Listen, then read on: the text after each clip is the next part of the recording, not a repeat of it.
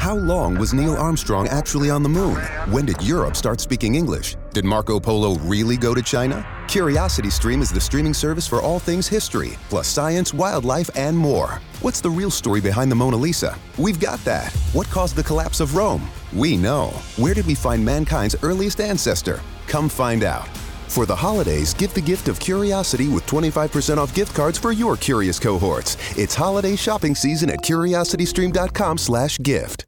Cuando el tráfico te sube la presión, nada mejor que una buena canción. Cuando las noticias ocupen tu atención, enfócate en lo que te alegra el corazón. Y cuando te sientas mal, un buen médico te ayuda a sanar. Sabemos que mantener tu salud es tu prioridad, también es la nuestra en Kaiser Permanente, donde trabajamos juntos para cuidar de todo lo que tú eres. Kaiser Permanente, para todo lo que tú eres. Kaiser Foundation Health Plan of the Mid-Atlantic Stay Inc., 2101 East Jefferson Street, Rockville, Maryland 20852.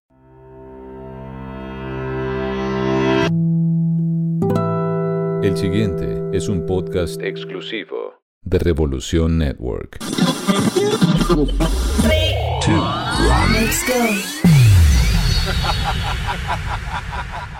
Antes de comenzar, ¿por qué no hablamos del poder de la música? El poder de la música. La música puede expresar lo que uno siente. Un lenguaje emocional, intuitivo e innato. Para mí la música es felicidad. Para mí la música es amor. El responsable de componer y producir éxitos para artistas como Mark Anthony, Ricky Martin, Alejandro Sanz, entre otros, nominado en seis categorías a los premios Grammy Latinos 2019, Julio Reyes Copelo, comparte ese proceso creativo que lo ubican como uno de los productores musicales más prolíficos actualmente en la industria musical. ¿Cómo vas? Qué bueno tenerte de vuelta aquí en El Poder de la Música. Yo soy el gato Humberto Rodríguez y desde ahora te invito a que nos conectemos vía email al correo electrónico elgato arroba lavozdelgato.com o a través de las redes sociales. Me encuentras como arroba Humberto el Gato. Hoy he querido compartir una conversación con quien para mí es uno de los grandes productores musicales de la actualidad, nominado a seis premios Grammy Latinos por su trabajo más reciente con Alejandro Sanz y con quien fuera mi invitada hace un par de episodios Paula Arenas. Pero eso es solo este año, porque Julio Reyes Copelo ya cuenta con ocho premios Grammy, más de 30 nominaciones en su carrera. Y hace unos días, Julio me recibió en su estudio, se llama Art House, está en la ciudad de Miami, tiene el ambiente ideal para cualquier artista que quiera sentirse como en su casa, y no solo por las características técnicas que se pueda esperar de un estudio profesional, pero además su diseño, su decoración lo hacen sentir a uno como en la casa. Y menciono estas particularidades porque su nombre, Art House, es ideal para describir una casa donde se respira arte por todos lados. Y hago énfasis en esto porque cualquier desarrollo creativo bajo esas condiciones para trabajar y su ambiente indudablemente determinan la calidad de lo que salga de esa casa productora de grandes y más que probados éxitos en la industria. Y me encontré con muchas sorpresas musicales hablando con Julio. Disfruté muchísimo esa charla y aquí te la comparto. Es Julio Reyes Copelo, productor musical colombiano. Así comenzamos. Yo creo que la, primera vez que yo vine aquí fue para oír a Daniela eh, Brooker. Sí. Y, de ahí me enamoré, Julio, de este espacio que es, es como zen, es como buena onda, buena vibra. Y le decía yo ahorita a, Omar, publicista tuyo, que eh, yo aquí viviría. ¿Tú no vives aquí metido? Sí, ya mi esposa está empezando a, reclamarme el, tiempo que paso aquí cuando ella fue la que me dijo que me fuera de la casa. Porque yo tenía el estudio en mi casa. Eh, y la última sesión que tuve en el estudio de mi casa fue en el 2011 y fue con Mark Anthony. Y Mark estaba en esa época con, con Jennifer López. Entonces me llegaron por, por unas 30, 35 personas, eh, incluyendo un perro que tenían entrenado que era un, un serial killer, era un, asesino. Asesino a serie, eh, eh, sí, a serie, en serie. Sí, y a mi esposa había salido a comprar algo y cuando trató de regresar a la casa, los guardaespaldas de, de Jennifer no la dejaron entrar a la casa. Entonces. Ahí ya, ya, entendí cuál fue la última. No, no, cualquiera. Julio, esas historias me imagino de Julio Reyes Copelo eh, son muchas las que debe haber porque yo estaba revisando un poco como por curiosidad, conocí a tu historia, tenemos amigos en común y me sé la historia prácticamente, no de tu vida, tranquilo. No fui tan investigador como para llegar a lo de a intimidades, pero musical y profesionalmente y veo no me faltaba, creo que no han nacido todavía y los otros pues todavía no han sacado álbum. Pero ¿con qué artista no has trabajado? Porque es que iba a decir, oye, ¿con quiénes has trabajado? Pero yo miré eh, de Ricky Martin para abajo, o de Ricky Martin para arriba, como lo quieras. Eh, Mark Anthony, em, Will Smith, eh, Jennifer López. hace rato que estaba hablando el otro día con Paula Arenas para hablar de nuevas generaciones. Daniela, que la mencionamos ahorita, pero realmente, Julito, ¿con quién no has trabajado?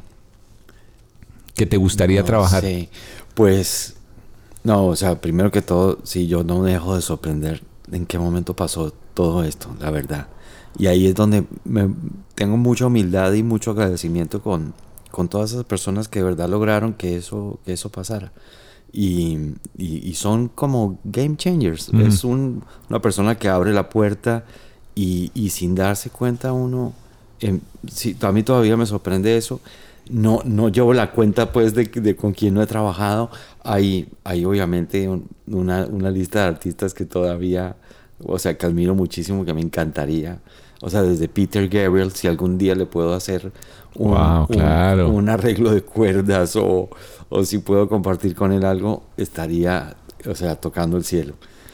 Este año, en calidad de productor, seis nominaciones a Premio Grammy Latino. Sí. ¿Cuántos Grammys ya tienes en tu stand? Creo que son ocho. Ocho Grammys. Y sí, y como treinta y pico nominaciones, un poquito más, sí. ¿Cuál fue la primera nominación? La primera nominación fue en el 2001 por Alexander Pires. Alexander Pires, el de Sopra Contrariar. Sopra Contrariar. Claro.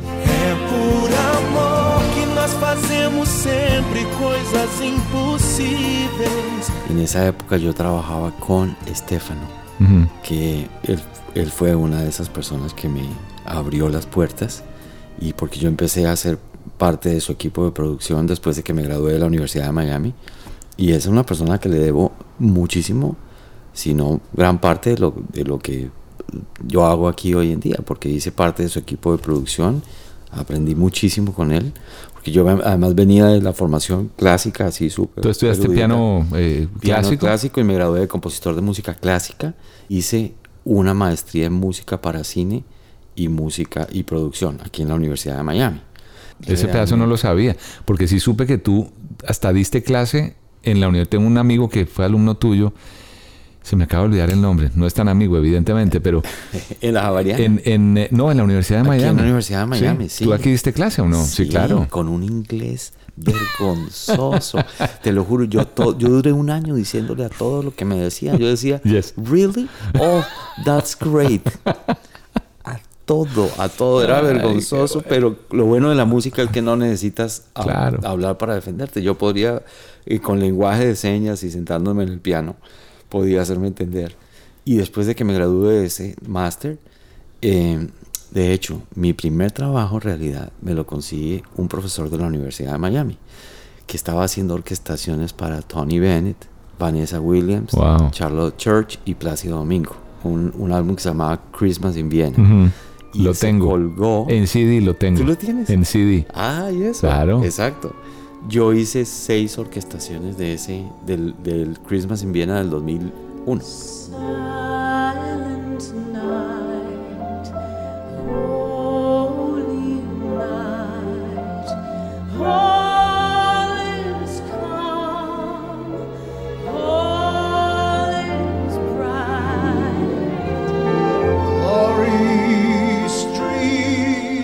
Ahorita llego a la casa a desempolvar esos CDs porque ya, no, ya los CDs los tengo guardados, archivados. Sí, sí. Y los iba a regalar, pero ya no, ese no. no. O los iba a donar o vender, pero es que ¿quién tiene CDs hoy en día? Pero sabes que yo he vuelto a, a redescubrir la magia de, de sentarse, a, bueno, a, a, oír los vinilos. Vinilo es otra cosa. Pero la calidad del CD es, es distinta. Ahora, cuando en la ciudad de Cúcuta Tú naciste en Cúcuta, ¿cierto? Sí, señor. ¿A los cuántos años te fuiste a Bogotá? No, al año. Yo por eso ah, soy, ok. rol, soy rolísimo, ah, no, entonces, soy bueno. bogotanísimo. En Bogotá, ¿qué fue lo primero que, que, empezaste a oír que musicalmente despertó en Julio Reyes Copelo como, hey, esto está chévere, por ahí es que me quiero ir? Tengo grabado ese momento. ¿Sí? Sí. Yo me acuerdo que estaba de niño oyendo la banda sonora de una de un car, de una cartoon, Ajá. unos muñequitos animados que eran de la historia de la humanidad y era la tocata y fuga en re menor de Bach. Y me acuerdo que yo oigo oí eso y ahí vino el mensaje eh, codificado de mis coordenadas de vida. ¿Por qué crees que fue ese momento? Yo me, o sea, mm, se me erizaron todos los pelos, me puse casi que a llorar. O sea, una cosa muy, pero muy fuerte. Y me, se me volvió una, una obsesión esa pieza. Pregunté a mis papás qué era eso, me lo consiguieron. Luego de, eso entré a estudiar música y a los 12 años ya estaba tocando la tocata y fuga. A los 12 años. Sí, en, eh, había sacado una versión para piano porque eso es para órgano de tubos y hay que tocar pedales y todo ese cuento. Ajá. Y yo la toqué, la saqué en el, en el piano y aprendí a leer y todo ese cuento.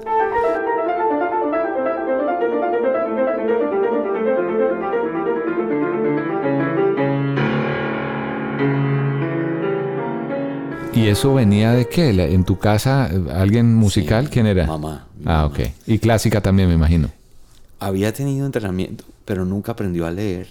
Entonces, Era en esa época, a los, con ese entrenamiento así súper drástico, su profesora se dio cuenta un día que ella se aprendía todas las cosas oída- a oído y no estaba leyendo y, y no siguió enseñándole. Pero entonces ella siguió tocando a oído y tocaba mu- to- muchísimo en la casa y todos mis hermanos, mi hermano Gerardo, el periodista, un periodista que trabaja aquí en Univisión, él, él también tocaba piano y acordeón y las reuniones en mi casa eran musicales. Mi hermana mayor cantaba súper bien, tenía una carrera Ajá. seria de, de cantante, pero en esa época era muy, muy difícil. Era, era sinónimo de, o sea, ser artista en esa época era un- y una mujer era sinónimo de prostitución, o sea, era una cosa co- muy Lo difícil. peor que le pueda pasar a una A familia. Sí, eso sí es verdad. Entonces ahí sí. Mucha tradición, mm, muy conservadores. ¿En, en tu casa? Pero oíamos de todo. Sí. O sea, música clásica, oíamos, yo como nací en Cúcuta, nosotros crecimos con los melódicos y labillos, eran eh, grupos increíbles. Sí, y siguen siendo un referente para toda rumba. Pero berraquísimos. Lavillos Caracas Boys, ¿quién no? Claro. Y a mi manera me dijo que tiene Unos arreglos cogieron toda la tradición del jazz Ajá. y del big band. La vela, la vela, y lo llevaron a los ritmos colombianos, fueron como, como Lucho Bermúdez, que Claro. hizo lo mismo. Es, llevó ese ensamble y a eso le metieron porro, merengue y los arreglos de eso son una... A mí eso me para bailar. Colombia, tierra querida, himno de fe y armonía. Y entonces uno oye que, obvi- obviamente eres conocedor de la música colombiana, eres amante de la música colombiana, pero tu formación clásica, ¿cómo logras fusionarla? Porque uno oye producciones de Mark Anthony o de Alejandro Sanz y uno, el que no sabe, no se imagina que detrás de eso está un músico, productor clásico, cuando son cosas mm, pop, tan populares y tan comerciales. Pero mira que, por ejemplo, los... eh, un álbum como, el de- o sea, bueno, la música de los Beatles tuvo detrás Sí, claro. La mente Claro. y la estructura del músico clásico. Y yo siempre he pensado que esa cuota es lo que ha hecho que eso sea eh, timeless, que no, que no sea perecedero. Hay algo, hay una aproximación que hace que eh, el espíritu del pop sea dure más, Ujú. perdure más cuando uno mezcla ambos mundos.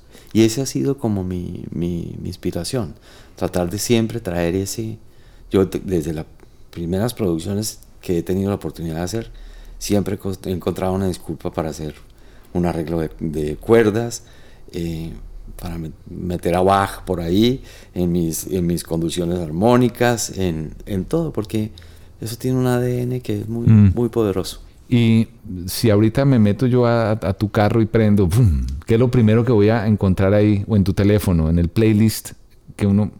¿Qué es lo último que estabas subiendo ahorita, por ejemplo? Que no sea de trabajo, algo que realmente te... Que lo disfruto, te disfrute mucho. muchísimo, disfruto muchísimo Peter Gabriel, me Ujú. gusta toda la época de Genesis, de, Jazz.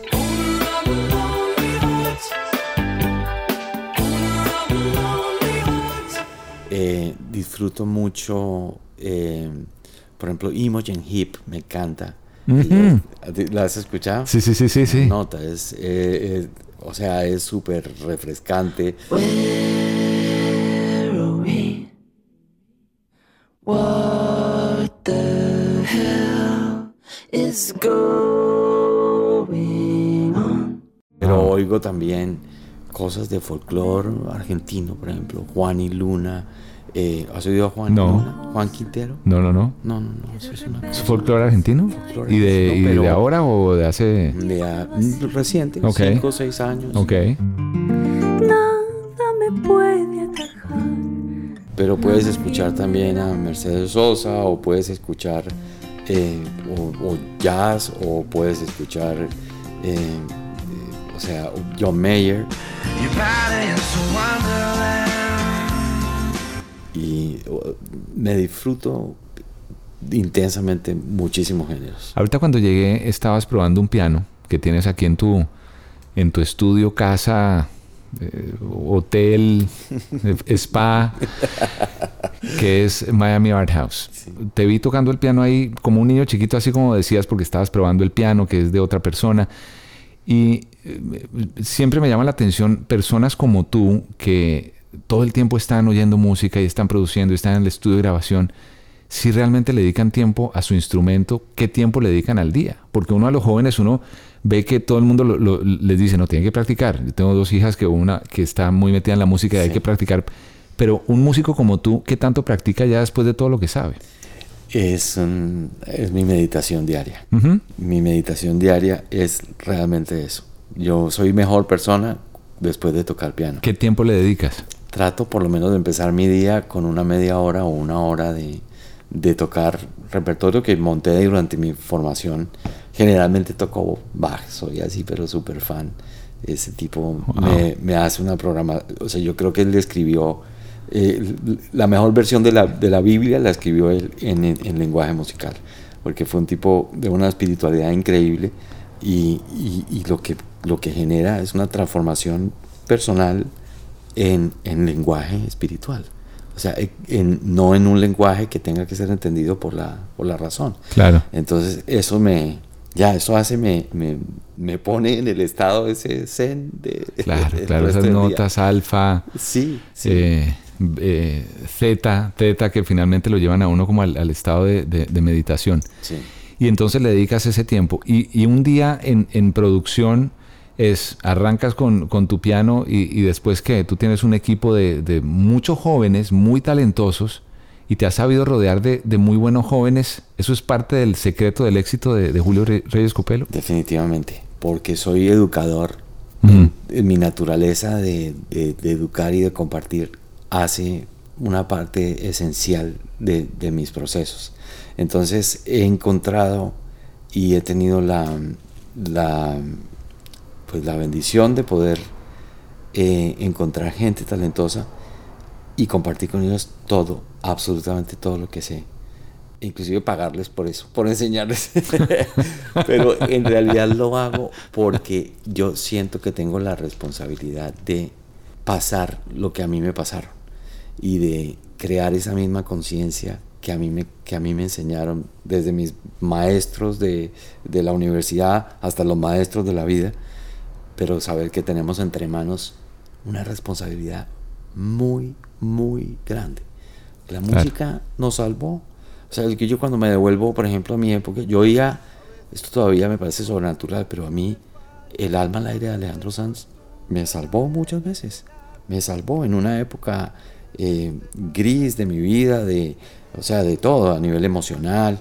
Y, y, y uno, o sea, yo encontré en ese álbum que era también, que estaba, o sea, él me, me, me tomó de la mano y me, y me ayudó a pasar esas épocas difíciles de, de la vida. Y eso es lo que hace la música. Pero es que cuando nadie me ve, pongo el mundo al revés.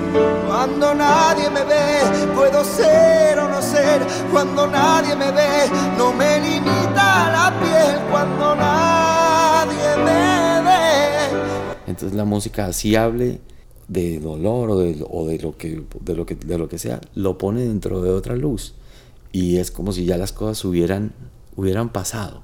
Es un bálsamo. Entonces yo en esa responsabilidad que tengo me, me lleno de felicidad de poder compartir eso con la gente que, que he tenido. También he pasado de muchas temporadas de mi vida trabajando solo y lo he disfrutado eh, cantidades. Y claro, y también la juventud lo llena uno de, de esa nueva sangre y, y nuevas inquietudes y sonidos. Sí. Sonidos nuevos. Hablemos justamente de esos sonidos nuevos. Eh, ¿En qué momento ves tú que está la música hoy eh, popular, la música comercial en el mundo? O sea, yo, yo siento. O sea, es que este experimento que somos los seres humanos Mm. es muy interesante. O sea, porque nosotros somos animales con espíritu y con conciencia, Sí. ¿cierto? Y tenemos que darle de comer al, al animal, comida. Y yo siempre he sentido que la, mi- el- el- el- la misión del, la del creativo y del que está en la industria del entretenimiento es darle comida al, al espíritu, para que el hombre no viva solo como un sobreviviente. ¿Sí Claro, entiendes? te Como un animalito, perfecto, sí. Sino, entonces, ahí yo siento que se le está dando mucha comida. O sea, y si además de eso, la, la comida que supuestamente es para el, para el espíritu, se la estamos dando al animalito, eh, yo creo que eso nos ha puesto un poquito sobrevivientes. Yo creo que el, mucho del pop es- está muy eh, es- está muy muy sobreviviente, muy de muy dándole comida mucho al, al, al animalito, al, sexo, a la o sea, a lo, a lo primario y yo no sé, yo yo yo siento que El que- espíritu no, No. no está bien alimentado. no, y había, y no, y esto no solo lo hace la música clásica, hay un pop que, o sea, que pone a soñar, que pone a realmente el arte en el pop hace que la experiencia humana sea infinita. O sea, cuando uno siente que, que ya vivió todo y que ya se repitió todo, pues claro, es que no ha abierto las puertas del, de lo que le puede dar a uno la, el arte. El arte hace infinita la experiencia humana. El, el arte hace que los límites que supuestamente ya conocemos de, de las leyes de la física en esta vida se expandan infinitamente. Como productor, ¿a ti quién te inspiró? ¿Qué productor que tú, eh, anglo o hispano, que tú dijiste, bueno, eh, yo quiero llegar a ser productor? Porque pues como músico sabemos los dotes que tienes y la capacidad, pero aparte de tú hacer tu música, hacer música para otros, producirle a otros, eh, ¿fue una inspiración de algún otro productor, de algún músico en particular? O? Eh, inconscientemente siempre me vi, o sea, muy, muy atraído, por ejemplo, como por personas como Quincy Jones, y a quien tuve la oportunidad de conocer y, y charlar con él, y fue medio sobrenatural la cosa. No, me imagino. Porque- El productor de productores de los años 80. Sí, es increíble, nos sentaron en una mesa en un evento de Spotify y nos, o sea, nos miramos, y le dije, maestro, lo, o sea, Lo es amo. Un honor, un honor estar aquí compartiendo con usted. Y lo primero que me dice el tipo es, eh, ¿no te parece que Ravel era un gran orquestador?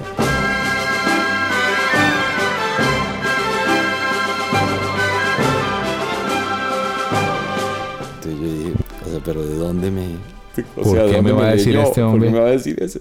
Y le Te leyó, te "Tiene leyó. Toda la razón, maestro. Esto no- y empezamos a hablar de Ravel, de Prokofiev, de él, él, él oye colores, él, él tiene la sinestesia, que eso era, que también lo tenía Prokofiev y muchos músicos. Y empezamos a tener una conversación súper interesante y me sentí tan tranquilo de, de- No de soy el saber único que no loco soy que el único loco que hice como eh, que tengo como esa esa, esa ese espectro Ajá. en el que puedo navegar entre, entre eso, entre el, entre el pop y la, y la música clásica que, me, que me, me entusiasmó muchísimo. Un productor, bueno, hablemos de estas seis nominaciones. Bueno, está el álbum de Alejandro Sanz, el último, que se llama El Disco. Eh, ahí está como álbum del año. Se fue grabado aquí en Miami Art House. Eso fue grabado aquí la música y también grabamos las, las voces en casa de Alejandro, que tiene un estudio muy bonito donde se siente súper cómodo. Claro. Y, y aquí grabamos músicos, excelentes músicos que usamos. Eh, el baterista es Snarky Puppies, de, de, que es una banda de jazz que, está, y que es increíble. Eh, bueno, mi queridísimo Guillermo Badalá, que era el bajista de Fito Páez, que es música. Que tiene una, una, escuela de, música, sí, ahí en Coral, en Coral, Gables. Exacto. Y, Coral Way, perdón. Sí. Exacto. Y es bueno ese álbum, y estoy nominado también en Record of the Year con dos canciones de ese álbum, que son eh, mi persona favorita. Mi persona favorita tiene la cara bonita. Y, y la primer, el primer cinco, no tengo nada. Y yo no tengo nada. Si me da vuelta los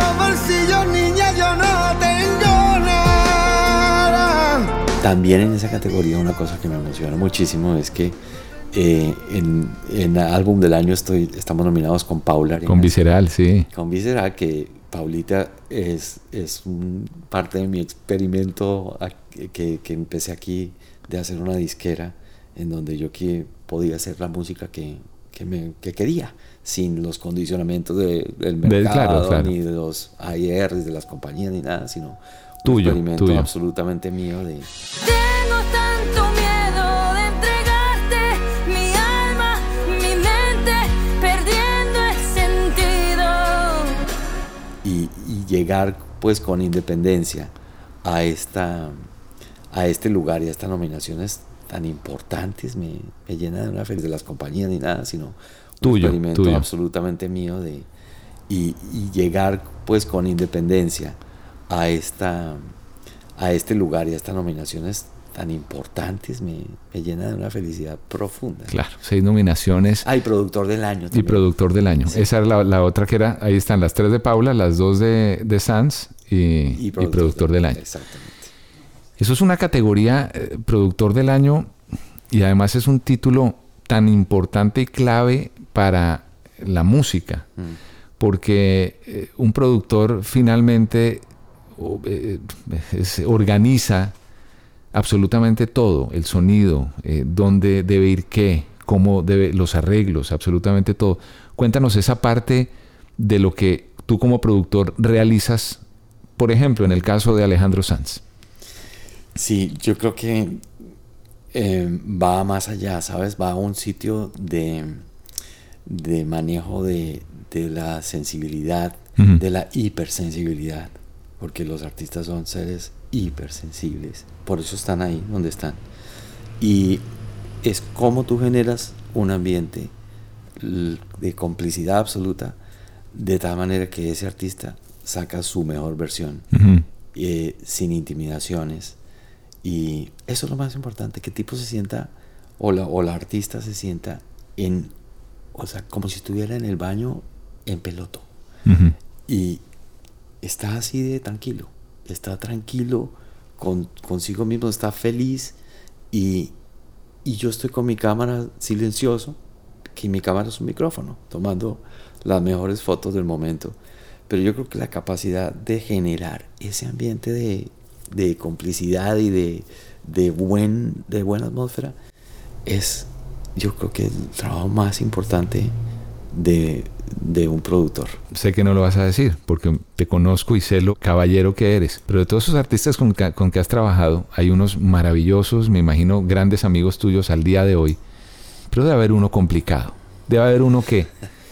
No, mira, será quien sea, podrá ser la Madre Teresa de Calcuta en la música, pero yo no vuelvo a trabajar con ese personaje. Sin decir nombres, ¿te ha pasado algo así? Ya, con la risa lo dijiste todo. Por eso te dije, no, no hay que decir nombres. Mira, pero... Este... Pero cuéntanos la experiencia del momento en que sentiste eso, no del artista. No, yo creo que hay momentos para todos. ¿sí? Mm. Definitivamente sí, sí puedo decir que habrá, habrá proyectos o, bueno, Lo que pasa es que es muy difícil juzgar, porque también son momentos de, de, de estos artistas y, y, hay que darles el beneficio de que hayan, de que hayan evolucionado, o sea, en su, en su madurez y en su, en su manera de ver las cosas, pero sí, o sea, es fácil encontrarse con, con porque es que el, el, ego, el ego es un tema difícil de controlar. Es, sí. es, es, es, impredecible. Sí. Más y más complicado que el ego es la, la hipersensibilidad, que generalmente lleva a una bipolaridad de, emocional. O sea, de pasar de felicidad absoluta, absoluta, a depresión. A, de, a, sí, a una sí, infelicidad uh -huh. absoluta. Entonces, ¿cómo, o sea, cómo manejas tú cómo terminaste un día abrazándote, celebrando, brincando todo el mundo, diciendo qué belleza, y te levantas al siguiente día con un email, oye, no, no me gusta, yo creo que pues deberíamos empezar de nuevo, y podríamos cambiar la tonalidad de la canción, o sea, ya todo grabado, ¿no? Sí, sí, sí. O sea, sí. Ya, grabamos, ya, grabamos la Sinfónica de Londres, ya grabamos el, y después dice, llega, no, yo creo que hay que cambiar el tempo, y uno dice, sí, Estoy de acuerdo contigo. Vamos a cambiar. Uy, qué valiente. Bien, ahorita hablabas de la Sinfónica de Londres. ¿Qué es lo más extraño que has grabado? Eh, no lo más extraño, sino la situación más eh, atípica. Es decir, un artista te dijo, mira, quiero grabar con y tenemos que ir a viajar a no sé dónde o se hizo remotamente. ¿Qué, qué experiencia hay sobre eso? Todavía me parece alucinante, por ejemplo, eso, grabar remotamente yo grabo por lo menos unas cuatro o cinco veces al año con la Orquesta Sinfónica de la Ciudad de Praga vía internet.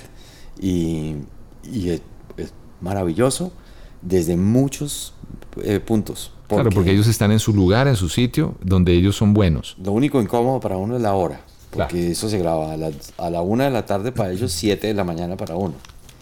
Entonces... Claro, claro, claro, claro. Ese pedacito es, es difícil, es el, la madrugada es, es, jodida, pero...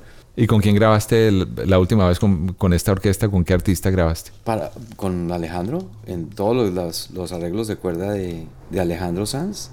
Lo grabamos con la orquesta de la ciudad de, de, Praga.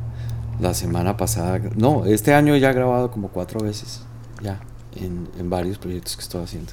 ¿Has tenido que viajar a algún sitio o, o, en algún estudio donde jamás hubieras pensado y que te hubiera llamado la atención el sitio, el lugar que te haya llevado un artista, o todo lo haces en tu estudio? No, he viajado a sitios maravillosos. Eh, bueno, de hecho, ir a grabar a la Orquesta Sinfónica de Londres fue uno de esos, en Angel Studio. Uh -huh. Lo he hecho como cuatro veces con Jennifer López, con Mark Anthony, y lo hice también para un proyecto de, de que hice para la NASA, hice música para una experiencia de realidad virtual uh -huh. y ahí tuve la oportunidad de dirigir y grabar a la, a la Orquesta Sinfónica de Londres, que es alucinante. Ahorita que mencionas a Jennifer López y a, y Mark Anthony, son amigos tuyos. Después de esa separación, ¿cómo, o sea, un productor termina siendo como el, no sé, el, el cura, el psicólogo, el sacerdote, el consejero, el mejor amigo o el peor amigo? ¿Cómo manejar esa, esa situación con, con relaciones como tan personales y cosas tan íntimas? Yo creo que uno hace parte como de las buenas memorias de ambos. Claro. Entonces, claro, claro. es ese único espacio como neutral en donde se pueden, yo creo que ya a ambos les, les traigo buenas memorias cada vez que nos vemos y, y me, me, han tratado con mucho, mucho cariño. ¿Qué artista de talla, bueno, del mundo anglo sobre todo, sí. ha grabado aquí en este estudio? Aquí estuvo Will Smith. Uh -huh. Aquí ha estado, bueno, Jennifer, Jennifer López. Eh, estuvo Miguel también. Miguel. Sí. El, Miguel. Miguel. Sí. RB. El RB. Sí, sí, sí. Y varios que ahorita se me, no, me imagino. Se me olvidan, sí. Me imagino. El, para llegar a este punto de, digamos, de, de madurez como productor, como músico, ¿qué se necesita? ¿Qué requiere, Julio, para este estado? Yo, yo, cada vez que te veo a ti, estás como, me imagino, porque cada quien tiene sus problemas, cada quien tiene sus angustias y la procesión va por dentro. Sí. Pero siempre reflejas mucha paz, mucha tranquilidad. ese estado, ¿cómo se llega ahí? Como productor, como ser humano. Yo siento que está muy conectado con, con lo que te dije. Yo creo que yo he decidido, he tomado la decisión de, de darle comida al espíritu. Y de crear esos momentos que saquen, ¿sabes qué? Que legitimicen una visión de la vida que sea la mejor. No la, no la visión, Negativa, sí. porque tengo que decirlo, pero he oído música que ha legitimizado la visión que tiene un, o sea, que, tiene un narco de la vida, por ejemplo. Sí. De cómo ven a las mujeres, que las usan como objeto sexual, ¿me entiendes? Y es que la música tiene ese poder. Y en la industria del entretenimiento se nos han colado muchos, muchas cosas de esas, de, o sea, de la visión. Y la, la música es muy poderosa porque tiene el ADN, de verdad, de lo que tú estás sintiendo, queda, queda plasmado de manera sobrenatural en la música.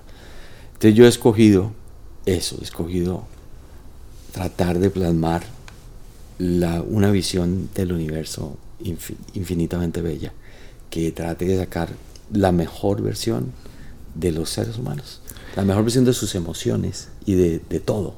O sea, porque uno puede hablar de sexo, pero ¿por qué no contarlo en su mejor versión? Uno puede hablar de sensualidad, pero ¿por qué no escoger las palabras? Es que eso era, y eso es siempre, y eso fue la poesía, y eso siempre ha sido. Entonces yo soy apasionado de eso, de encontrar la mejor versión y tratar de, de hacerla cool y no, de, de no ser insoportable, porque tampoco esto se trata de ser moralista chimbo, ¿me entiendes? Entonces, o sea, no se trata de hacer Sí, de eso. O sea, qué mamera. Yo no soy tampoco es un nerd que no me gusta bailar. Me encanta rumbear y me encanta, me fascina. Pero es que eso se puede, eso se puede poner eh, siempre en, en una mejor versión, que hace mejores personas. par de cosas finales, Julio. Y gracias por, por, esta, por este recibimiento, además en tu casa, en, pues en, sí, en tu estudio, que es tu casa. Si un artista de esos que vienen con esa energía que no es la tuya y se acerca a ti, ¿cómo de manera diplomática o cómo de manera sensata decir no gracias?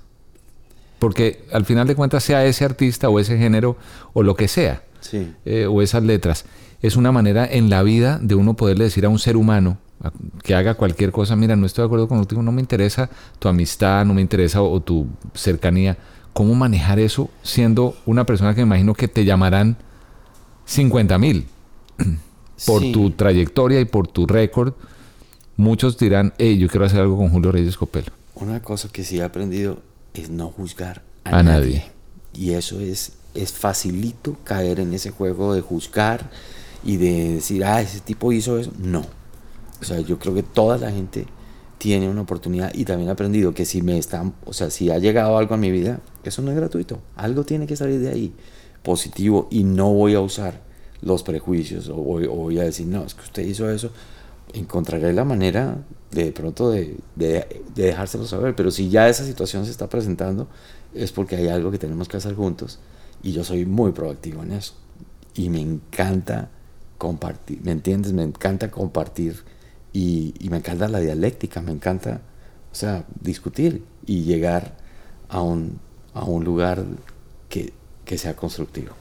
Pues ese es Julio Reyes Copelo, uno sin lugar a dudas, y no porque sea paisano ni mucho menos, el, el productor de toda una generación, que ahorita que Julio mencionaba a Quincy Jones, a lo largo del, si uno ve los últimos 20, 30 años o 30 años de la música, Quincy Jones, después vivo, vino eh, Babyface, que tuvo en los años 90, to- digamos, para el mundo anglo, y uno habla de productores, eh, no son muchos los productores realmente que puedan contar una historia de éxito. Hay muchos productores allá afuera, claro, los hay y siempre va a haber, pero son muy pocos. Tú eres uno de los nuestros, de los hispanos, más prolíficos que hay en, en el mercado en los últimos 20 años. Eh, gracias por recibirnos eh, o por recibirme y fíjate, el nombre de este podcast es El Poder de la Música. Te iba a preguntar para ti cuál era el poder de la música y me lo contestaste durante toda la conversación.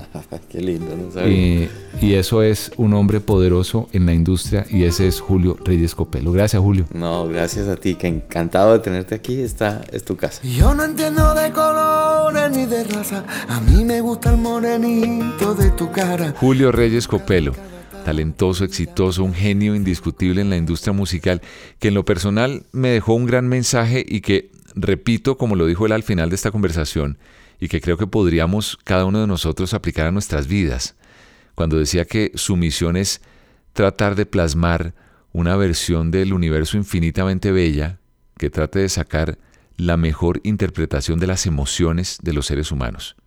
Porque para él, para Julio, ese es el verdadero poder que tiene la música. Yo por mi parte te invito a plasmar en cada cosa que hagas la mejor versión tuya. Espero hayas disfrutado del episodio de hoy aquí en El Poder de la Música. Yo soy el gato Humberto Rodríguez. Ya sabes, el correo electrónico si quieres, elgato arroba lavozdelgato.com y en las redes sociales arroba Humberto el Gato.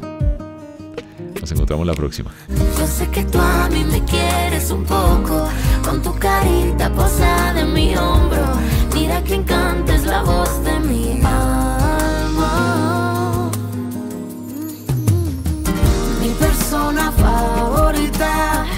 tiene la cara bonita, tiene un ángel su sonrisa, tiene un corazón y yo a mi persona favorita.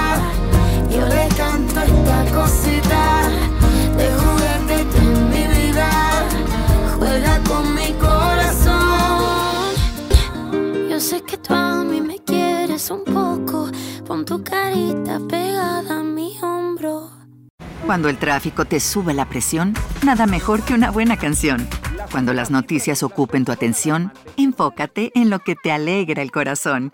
Y cuando te sientas mal, un buen médico te ayuda a sanar. Sabemos que mantener tu salud es tu prioridad, también es la nuestra en Kaiser Permanente, donde trabajamos juntos para cuidar de todo lo que tú eres. Kaiser Permanente, para todo lo que tú eres. Kaiser Foundation Health Plan of the Mid-Atlantic Stay Inc., 2101 East Jefferson Street, Rockville, Maryland, 20852. If you love to travel, Capital One has a rewards credit card that's perfect for you. With Venture X, earn unlimited double miles on everything you buy and turn everyday purchases into extraordinary trips. Plus, receive premium travel benefits like access to over 1,300 airport lounges where you just check in and chill out. Open up a world of possibilities with Capital One. What's in your wallet? Terms apply. Lounge access is subject to change. See CapitalOne.com for details.